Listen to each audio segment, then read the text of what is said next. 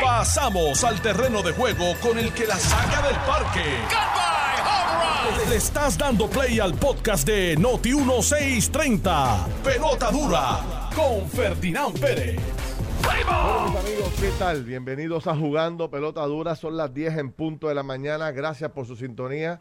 Estamos en Noti 1630, la número uno fiscalizando en Puerto Rico. Yo soy Ferdinand Pérez, aquí está don Carlos Mercader. Carlos, ¿cómo estás? Buen día. Todo súper bien, gracias a Dios, Ferdinand. Qué bueno que estamos aquí hoy, miércoles, mitad de semana, en Miércoles, pelota dura. señores, pelota dura, pelota dura, el mejor. Así es que dicen, ¿O es así que dicen.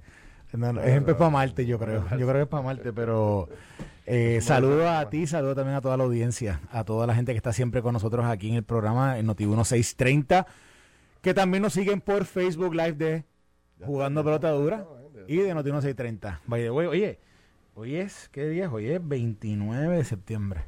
¿Qué se supone que pasará ayer? Vamos a ver si tú estás despierto. Ayer 28. Sí. Esa era la fecha límite para qué. Que estaba todo el mundo pendiente, obviamente, todo esto de prepa como que tiene la gente ya...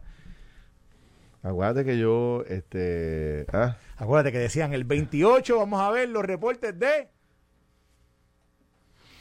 eh, ¿De qué era? No me acuerdo, bueno, de verdad. Los informes que tienen que someter los... De la legislatura. No, los delegados, los delegados de la estadidad. Oye, eso ¿Tú te acuerdas ayer. que estaba todo el mundo Eh, diciendo el pero, 28, mira, el es 28, vamos a ver? Es que, es que, este, los apagones nos han... nos han- Sí. Pues tengo, tengo aquí, Estoy locado, tengo el calendario... tengo aquí este, algo calientito, tengo aquí el informe de... ¿De quién? Tengo el informe aquí de... ¿Ya, ¿Ya son públicos los informes? Bueno, tengo aquí un informe ¿Cuál de ellos? de uno de los delegados. Mm, Y tiene 91 páginas. 91 páginas. 91 páginas. Oh, esa persona ha trabajado como loco. Duro. Deja Ah. que tú veas todo lo que hay aquí. Eh, ¿Con qué? eh, ¿Es hombre o mujer? Es hombre. Hombre. Mm, pues hay más que dos.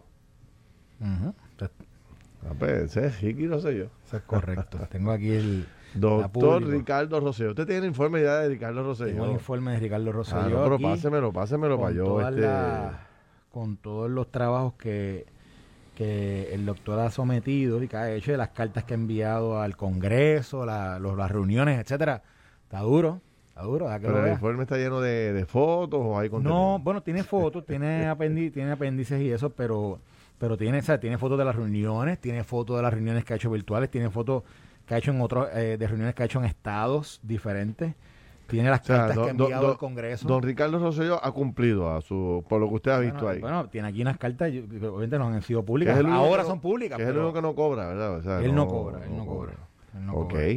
Tiene Mire, usted podría hacer, pasarme ese informito para yo lo- dar una lo voy a miradita. pasar, se lo voy a pasar a usted. Para ¿A quién, usted ¿A quién le envía él ese informe? ¿A quién, a quién le reporta? ¿O eso es a, a quien puede interesar? Yo entiendo. ¿Tú te no, no, no, no, fíjate. el- a quien puede interesar, ¿te No, acuerdas? no, el informe, el informe está dirigido al gobernador de Puerto Rico. Al gobernador de Puerto Rico. es muy bien. correcto. Está dirigido al, al gobernador de Puerto Rico y dice y dice la primera la primera el primer documento Eh, que aparece en el informe es una carta del 27 de septiembre. Enséñame, enséñame la fotito Eh, ahí. te la déjame déjame para que la gente la vea, Ponlo ahí, espérate, ponlo para con que la gente la vea, para que vean Ponlo con el- calma, déjame ver. Ok. Esa es la carta eh, esa es la carta de trámite. de trámite para informar que para informarle al gobernador que aquí está sometiendo su, su informe de los primeros 90 días. con la firma de Ricardo Rosselló. La firma, ¿la, la puedes ver ahí o no? Sí, bueno, se ve. Se ve la firma. Sí, acércalo un poco a ver. ¿Qué dice ahí? Ahí dice, bueno, no, esa firma de médico, pero vamos. Ah, Pero esa es la que es, esa es la esa es la firma de él y entonces y entonces yo y mira y fíjate y, y curioso la carta es él se la envía al gobernador pero copia al pueblo de Puerto Rico Copia que- al pueblo de Puerto sí porque Rico. básicamente lo que Ah, está bueno, haciendo pues es lo que- lo ver, que- pues la eso. prerrogativa que está haciendo, que está tomando él es que lo está haciendo público ¿eh?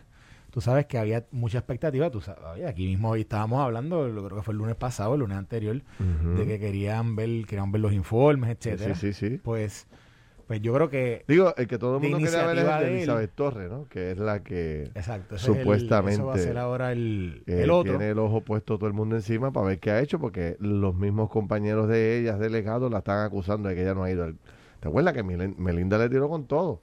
Le dijo que yo no iba al Congreso, que no sé. Mira, mira, algo cosas importantes que dice la carta. Vamos a ver, vamos a ver qué dice Ricky que ha hecho. Vamos a ver, vamos a ver.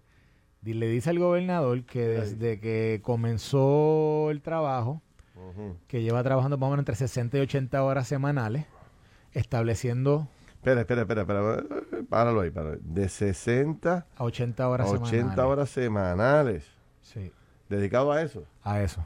Ok, vamos a dividir aquí rápido, espérate. Dale, sigue. Dice que, que en establecer un, un eh, digamos, una estructura de trabajo para llevar a cabo sus funciones. Dice que, que su visión es ayudar a alcanzar, obviamente, la, la, igualdad para los 3.2 millones de puertorriqueños en, en, la isla, de ciudadanos americanos en la isla.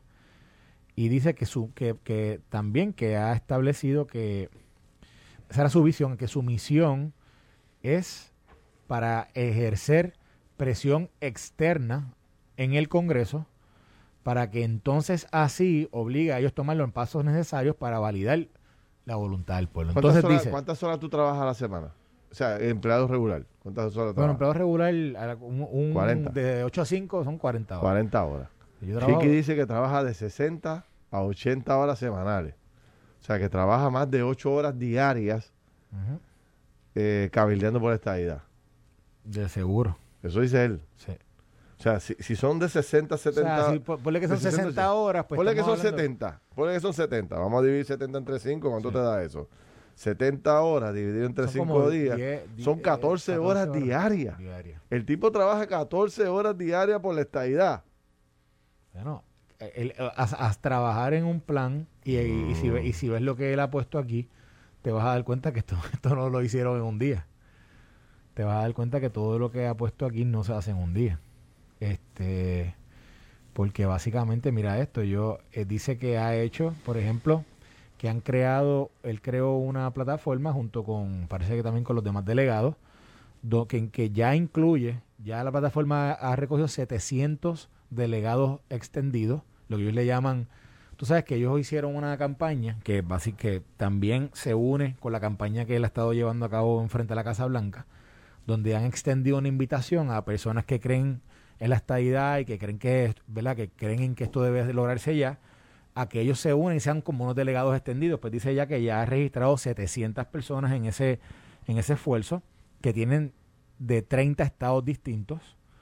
Y dice que, obviamente, que espera que ese número aumente. Dice que más dice que ha comenzado a organizar distritos congresionales en los Estados Unidos y hay dentro de esos distritos congresionales como, como básicamente como si fueran eh, a grupos de, los delegados extendidos dentro de esos distritos. Y dice que ha tenido 50, 50 reuniones directas Con, con personas, eh, espérate, en el, en el, eh, del Congreso, particularmente del Comité de Recursos Naturales. Eso se, él, es el primero que rinde ese informe, ¿no?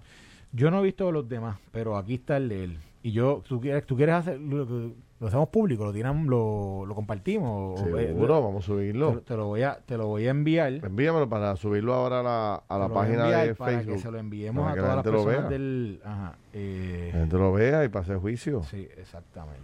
Este, es, un, digo, a mí de por sí, 60, 80 horas a la semana Ahí está. Yo creo que son muchas horas, ¿verdad? Este. La suerte que tiene Ricardo Rosselló es que ya no se va a la luz, puede seguir trabajando hasta bueno, tarde. tú, sabes Lo, tú sabes lo que él sí tiene, que es algo que es este. No, déjame decirte algo. Tú sabes lo que ah. tenía él. Yo no, yo no sé, yo no sé ahora, ¿verdad? Como yo una vez eh, públicamente dijo que ya él no estaba haciendo esto tanto, pero Ricardo dormía tres horas al día. Eso era lo que él necesitaba para dormir. ¿Cuántas? Tres horas al día. Eso era lo que él... O sea, yo me acuerdo que él me decía, no, con tres horas yo resuelvo. Si ponle que le haya aumentado dos horas más, ponle que duerma cinco. Eso quiere decir que tiene... Pero él no trabaja, no hace más nada. Bueno. Porque él no cobra. Se supone que tenga un trabajo. Él no cobra de eso. Entonces tendría que tienen que tener un trabajo regular o un trabajo por contrato.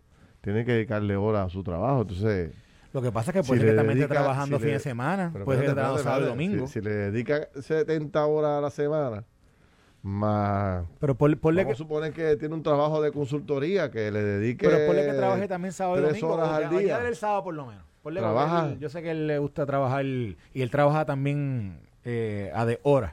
O sea, por pero, ejemplo... pero si trabaja 14 horas al día por la estadidad, como él dice, 60, 80 horas, Ujú.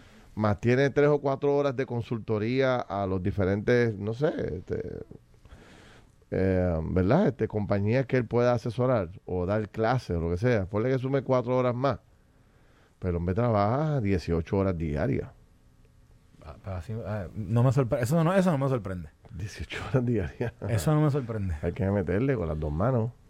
Pues no, no, para mí no es algo raro, pero yo yo lo yo lo que pasa es que con, con yo no haría el la, ni a- la ni Iron Man trabaja 18 por cinco días. día, no, pero el hombre le metía, el hombre le metía duro. Y Sí. yo digo, lo que te quiero decir es que posiblemente también le añade fin de semana y, y posiblemente estos sean, yo diría que él trabaja 8 o 9 horas con esto, que, que, que es un montón, o sea, es un, es un, es un horario regular de trabajo. Bueno. Mira, eh, pasando a los temas locales, envíame eso para subirlo, para que la gente lo pueda subir. Envié. Pasa, trabajando, pasando los trabajos este, eh, a, lo- a los temas locales, pues ayer eh, fue el segundo día de la de mayor crisis con el sistema eléctrico. Ayer a las 7 de la noche, cuando nosotros fuimos al aire, nosotros buscamos el último reporte del de la Autoridad de Energía Eléctrica de personas sin luz. ¿Verdad? De- o de clientes sin luz. Y anoche, a las 7 de la noche, cuando arrancamos, eran 290, 292 mil clientes, que se supone que tú lo multipliques por 3 o por 4. Estamos hablando de cerca de un millón de personas, un millón dos, que ayer estaban sin luz.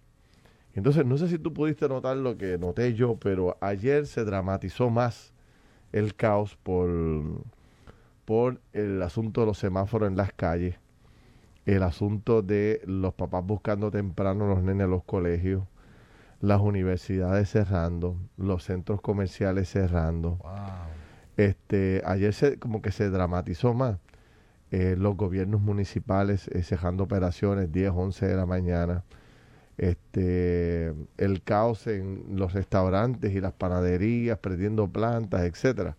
Ayer fue un día bien, bien dramático, de mucha indignación, de mucha molestia, y estamos hablando de cerca de 300 mil. Lo que ocurre es que según va aumentando eh, el día, va aumentando qué? El calor y va, va la gente a las casas. Y seguida que llegan a las casas empiezan a consumir la energía tradicional que se supone que tú consumas, prende los aires, prende los abanicos, o sea, un poco para refrescar la casa y ahí empieza el aumento significativo de consumo de los puertorriqueños y como la autoridad no está produciendo lo que tiene que producir, pues ahí empieza a caerse el sistema y a la gente a quedarse sin luz y a las 7 de la noche, en pleno pic del comienzo de la noche, ahí está la mayor cantidad de gente sin luz por todos lados. Uno de los, de los, de los problemas más dramáticos, no sé si los has visto, está en los estudiantes universitarios. Ayer me contaban y subían en las redes sociales lo- los estudiantes por manadas en los Starbucks y en diferentes otros lugares que tú sabes que tienen el famoso Wi-Fi para desde ahí poder este, hacer su- sus trabajos y enviarse a los profesores. De hecho, hoy hay un reclamo de los estudiantes del Colegio de Mayagüez planteándole a los profesores, mire, este, tengan consideración de nosotros, ¿sabes? Todo este material que nos están dando y exámenes y todo, cuando no hay luz, no hay forma de contestar en nuestras casas. Imagínate los hospedajes, tú sabes que en los hospedajes no hay, no hay, no hay plantas eléctricas ni nada. O sea, están todos esos estudiantes sin luz, sin wifi, sin internet. Y yo no sé qué le pasa a las compañías de cable. Me ¿Tú has de- visto las compañías de cable, mano? Esto se, o sea, se va la luz y automáticamente todas las compañías de cable se funden. ¿Tú sabes? Oye, me acaban de escribir una triste noticia. Un buen, buen, buen, buen amigo mío. Eh, acaba de, me acaban de notificar que falleció de COVID. No. Muchacho joven. no me digas tú. Buen, buen amigo. Lo conozco desde lo conozco de toda mi vida. Una persona joven. Una persona joven. Estaba, Wow. Él se había mudado a Estados Unidos. Me, la- me acaban de notificar ahora mismo que wow, me, me- me ha dejado en shock aquí. Mi, mi mami me acaba de, de, de lo escribirlo por texto que, que falleció de COVID. Wow, no Qué puedo pena, ni creerlo. chico, Muchacho qué pena, tiene que tener lo máximo, lo más que debe tener él, eh, a él, a toda su familia es de Ponce. Este, wow, me da mucho, No sé si mucho- preguntarte o no si estaba vacunado, no sabemos. Le acabo de preguntar a mami a ver, porque Sí. para saber, porque, pero me dice que no sabe, Qué pero triste. que, pero murió, o sea, tiene que tener, o sea, él, él tiene que haber tenido 48, 49 años, no, no más de eso. Un nene, Un nene, nene, nene. Me lo acaban de escribir ahora mami, así que bendito. a su familia, que ellos saben quiénes Sí, son, sí, que le mando mi, ¿verdad? mi abrazo y mi pésame. Wow. Otra, otra pérdida más con el COVID. Qué triste. Mira, ahora mismo me dice Francisco Pacheco que hay cerca de 150 mil personas sin luz a través de todo, de todo Puerto Rico. No, no personas, perdón, clientes, clientes. Recuerde que eso lo multiplica por tres o cuatro y se, son muchísimas personas más las que están sin, sin luz. Eh, otro ejemplo que me dan eh, de la crisis que provoca todo esto son las famosas torres médicas, oficinas de los médicos este que están básicamente eh, cerrando a mediodía o quedándose sin, sin luz. Entonces tienen, ah, digo, mano, o sea, utilizando baterías pequeñas estas que están vendiendo para tratar de solucionar algunos problemas, pero tú te imaginas que tú estés esperando por una cita de un especialista, un cardiólogo, este, un reumatólogo, qué sé yo, este, un ortopeda, que, que siempre las citas son cuatro, cinco, seis meses después de que tú la pides porque no hay. Y cuando tú llegas allí con tu viejita o para ti mismo, se suspende la, la cita, brother, porque no hay luz. Sabe Dios para cuándo. Entonces cuando tú pides una cita con un especialista es porque tienes alguna necesidad particular, no es, no es que tú vas a ir allí a hablar con el médico, a hacer chistes, tú sabes. Así que todo esto, cuando tú sumas la cadena de eventos que provoca el que se vaya la luz tan consecutivamente y por tantas horas, bueno, pues es un caos para el país. Eh, es un verdadero caos para todas las personas.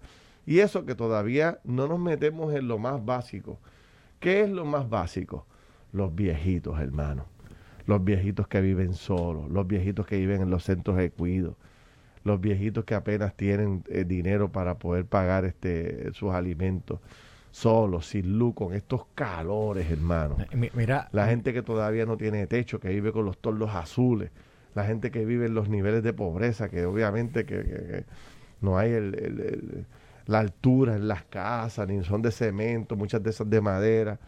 Ayer yo me monté eso de las 2 de la tarde, salí, me estacioné, cuando regreso eh, marcaba la temperatura 96 grados dentro del carro, bro, 96. Tú sabes, este, esto es bien triste, es muy lamentable. Eh, yendo a lo que pasó, bueno, pues ya le volaron la cabeza al presidente de la Junta, nombraron a Fernando Gil, el ex secretario de Vivienda, lo nombran presidente de la Junta. Se dice que en estos momentos o a las 11 de la mañana hay reunión de la Junta y estarán votando, porque esa es la palabra correcta, a Efran Paredes y al director del sistema de generación. Eh, el apellido Ríos Mena, ¿eh? ¿qué le dicen? se me- tengo el nombre por aquí, lo voy a buscar ahora. Yo, yo creo que se llama Ríos Mena.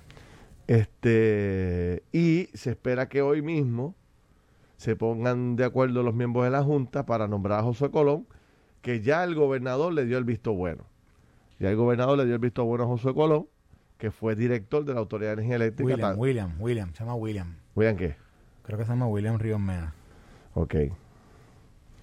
Así que este hoy hay movimiento fuerte en el bullpen de la Autoridad de Energía Eléctrica. Sacan a Efran Paredes, que es el director. eh, eh, ay, Dios mío, déjame pasar la bola. Es el director de la Autoridad de Energía Eléctrica, el más eh, silencioso que ha tenido la autoridad en toda la historia. El hombre nunca quiso hablar, nunca quiso opinar y pasó sin pena ni gloria. La gente no se acordará nunca de este señor, nunca le reconocerá nada. ¿Por qué?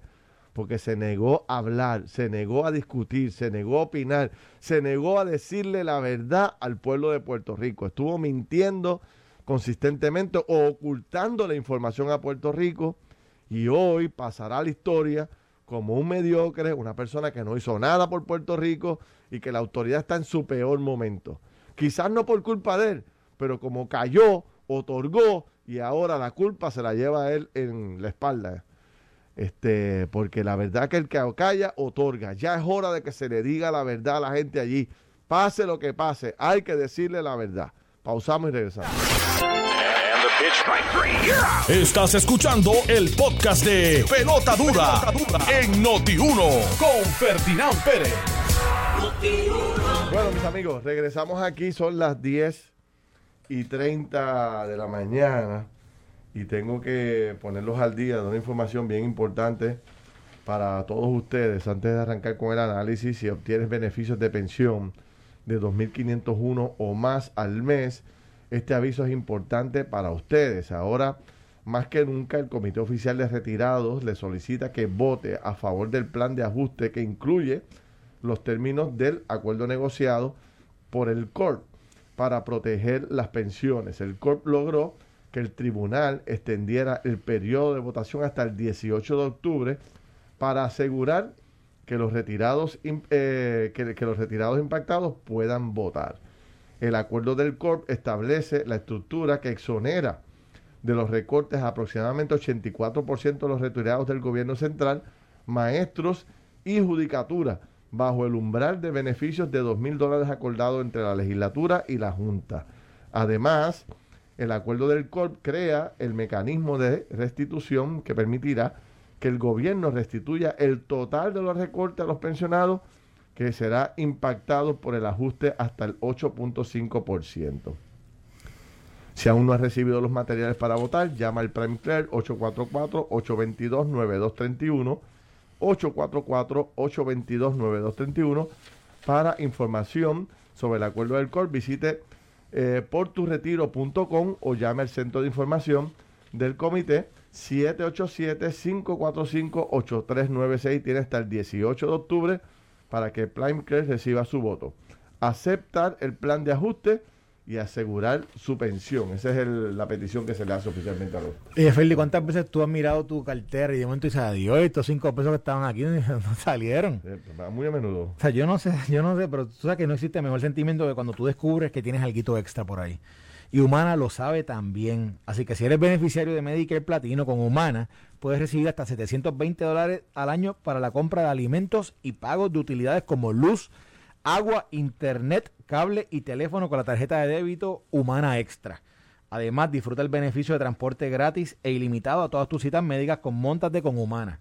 Verifica ahora si cualificas y oriéntate llamando al 1877 274 6676 o a través de Facebook por Humana Puerto Rico. Con Humana es que es. Mira, Carlos, eh, volviendo al tema de la autoridad, eh, pues eh, nos sigue llegando información, creo que es a las 11, la famosa reunión que se va a estar dando en, en la Autoridad de Energía Eléctrica.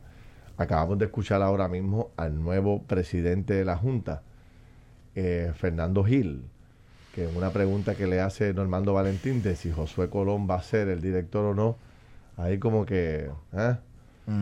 Eh, le temblaron las piernas y después Normando le dice, pero mire señor, este no. Bueno, yo creo que yo creo que ya, la pregunta de José Colón está está como aquella pregunta que le hicieron a Juan Gabriel y que dice, lo que se ve no se pregunta. Exacto. O sea, ya la de José Colón ya está bastante. o sea, José Colón sale por todos lados hablando. Estaba ayer en tu programa con la secretaria de Gobernación al lado. está eso en la mesa. Él mismo lo ha dicho que estuvo reunido con el gobernador ayer. Lo dijo por todos lados. Así que, evidentemente, José Colón aparentemente es el candidato. Lo presentamos, ya se reunió con el gobernador, ya es oficial. O sea que decir que puede ser, pues ya son contestaciones que la gente ya empieza a rechazar. Mi recomendación a Fernando Gil es que haga lo que dijo en el periódico Nuevo Día hoy. Vamos a ver lo que él dijo. La gente está cansada de que le mientan. Pues hay que aplicárselo, este Carlos. Hay que aplicárselo. No, le pueden, no se le puede mentir a la gente. Si todo el mundo sabe que es José Colón, ¿para qué negarlo? Ah, que falta un procedimiento interno, ok, quizás no lo quiera adelantar. Pero puede decir claramente, es uno de los candidatos más fuertes que estamos considerando. Pero decir, no, no te puedo contestar ahora porque voy a entrar a una reunión. Por favor, Fernando, usted es veterano, no empieza a cometer errores. Y después le dice a Normando, este, sí, sí, puede ser. No, no puede ser, no. Oye, vamos a ser sinceros. Si, si, si de verdad vamos a cumplir con la portada del periódico El Nuevo Día, que esta portada lo va a perseguir, Carlos, esta portada va a perseguir a Fernando Gil, para bien o para mal Porque fíjate, yo, yo, voy que es para bien. yo también creo, yo espero que sea para bien. De verdad que yo espero que sea para bien. Pero ¿qué dice la portada? Para que los que no lo han visto, ¿verdad? La gente está cansada de que le mientan. Es una cita de Fernando Gil. En entrevista exclusiva con el Nuevo Día, el presidente de la Junta Directora de Autoridad de Energía Eléctrica, Fernando Gil, discute su plan de acción para atajar el caos en la Autoridad de Energía Eléctrica, que anticipa que el alivio se verá a largo plazo. O sea, que la llegada de Fernando Gil y José Colón no debe detener lo que está pasando, pero sí debe provocar un movimiento para que se detenga pronto y cambie el juego. Vamos a ver, tienen un reto inmenso los dos, ¿oíste? Inmenso. Son dos veteranos, Josué conoce la autoridad energética de la A a la Z, una persona que tuvo 30 años allí, la conoce, ha ocupado todas las posiciones. Y Fernando Gil pues tiene la experiencia gubernamental porque dirigió el, el Departamento de Vivienda, conoce el proceso administrativo gubernamental, conoce el trámite gubernamental, así que pues experiencia tienen los dos. Vamos a ver si logran mover la rueda, si logran este, detener este caos que hay en la Autoridad de Energía Eléctrica hoy, porque es un caos. ¿Cómo tú lo ves? Pues, yo, lo de, la, lo de, en el manejo de la autoridad, yo me voy a remitir a lo que dije ayer. Aquí estaba aquí había muestras de, de mal, de mal gerencia desde el principio, desde el, desde el principio del cuatrenio. Y yo creo que se, se puntualizaron en ciertos momentos, o digamos, estuvieron más en, en, en, relieve, estuvieron mucho más visibles para nosotros, que lo estábamos, que, ¿verdad? que no vemos necesariamente las interioridades, pero una vez se hacen públicos ciertos eh, sucesos, ciertas situaciones, pues ya sabemos, ¿verdad?, cómo es que la gerencia está operando en esos momentos y definitivamente yo creo que lo veníamos diciendo hace tiempo, que había una mal gerencia. Y la mal gerencia, pues, ¿verdad? Acompañada de una mala e inefectiva comunicación pública. Y ya tuviste, ayer renunció la, creo que, creo que ayer salió público que la de comunicaciones de Luma también renunció. Ah, porque, es que la combinación, aquí todo el mundo sabe que, que desde junio en adelante hubo una transición de lo que le llaman la transmisión y la distribución de energía de la Autoridad de Energía Eléctrica a Luma, que estuvieron un año en el proceso de transición y Luma tomó control total desde junio primero en adelante. Fantástico. Pero tanto la generación como la transmisión la distribución son, eh, son acciones que una depende de la otra y viceversa. Tan es así que cuando hay estos apagones, viene uno y dice, no, eso no es mío, eso es del otro. Eso quiere decir que el trabajo de transmisión y distribución depende de que haya una buena generación. Pues, ¿qué pasa? La falta de comunicación entre esas dos entidades que son los que tienen a cargo y tienen en sus manos todo el tema de la energía, era tan y tan y tan y tan terrible, tan mala, que de nuevo aquí hemos revelado que estando en un mismo edificio, estando un piso separado, no, ni se hablaban esas esa gerencias, ni la gerencia, la gerencia de la Autoridad de Energía Eléctrica no hablaba con la gerencia de Luma. O sea, yo no sé qué, qué tú puedes indagar más para saber que está malísima el, el, proceso de gerenciar eh, ¿verdad? todo esto, estos trabajos. Así que estos cambios tienen que pasar, y yo creo que tienen que pasar desde antes, pero ¿verdad? están pasando ¿verdad? ahora. Ahora, pasan en una crisis y, y la, gente, aparte del cambio, quiere ver cómo se resuelve esa crisis. Y fíjate lo que dice Fernando Gil en la entrevista. Mira lo que dice Fernando Gil. El reportero le pregunta, lo que los clientes de la Autoridad de Energía Eléctrica quieren saber es cuándo se normalizará el servicio de luz. ¿Qué usted les dice sobre eso? Y Fernando Gil contesta, no es real decir que mañana no se va a ir la luz. Es importante decir la verdad porque es la única forma de ir ganando la credibilidad de la autoridad que está bastante lacerada. No puedo prometer cosas de las que no estoy seguro. Tenemos que estudiar más a fondo qué proyectos de mejora se pueden acelerar o no, de forma que podamos tener un sistema confiable y resistente. Entonces le pregunta al reportero, ¿pero cuál es la opción? ¿Seguir pidiendo paciencia? Y él le dice, decirle a la gente que sea paciente es fuerte. Lo único que le puedo decir al pueblo es que yo vivo aquí, que soy cliente del único proveedor de energía que tenemos, que pago el servicio al mismo precio, que me identifico cuando los equipos se nos dañan, que hay situaciones que honestamente no están en nuestro control y afectan a nuestro diario vivir. ¿Qué dice Fernando con eso? Que esto va, que inmediatamente, No, No hay solución nada, a la crisis. nada, no hay ninguna solución. o sea, que, que, a- que él entra teniendo un tostón en las manos. Fernando Gil entra teniendo un tostón en las manos y el próximo director ejecutivo tiene un tostón en las manos. Y un mensaje para Josué Colón y sus amigos. Y esto lo voy a decir, el gobierno cambió. Prepa no es la misma prepa que Josué Colón tuvo en las manos cuando fue director de prepa ante- anteriormente. Esto es totalmente distinto. Él está en un proceso básicamente de llevar a prepa a, a un casi a, a una salida total. Y si viene con la misma mentalidad de atornillarse allí con otra gente, como lo han hecho otras veces, tiene un grave problema. Tiene un grave problema porque este no es el prepa que él dirigió eh, hace los años que lo haya dirigido, siete, ocho años atrás. Esto es otro prepa. Y yo sé que, yo sé ¿En que qué José sentido? ¿En qué sentido es otro prepa?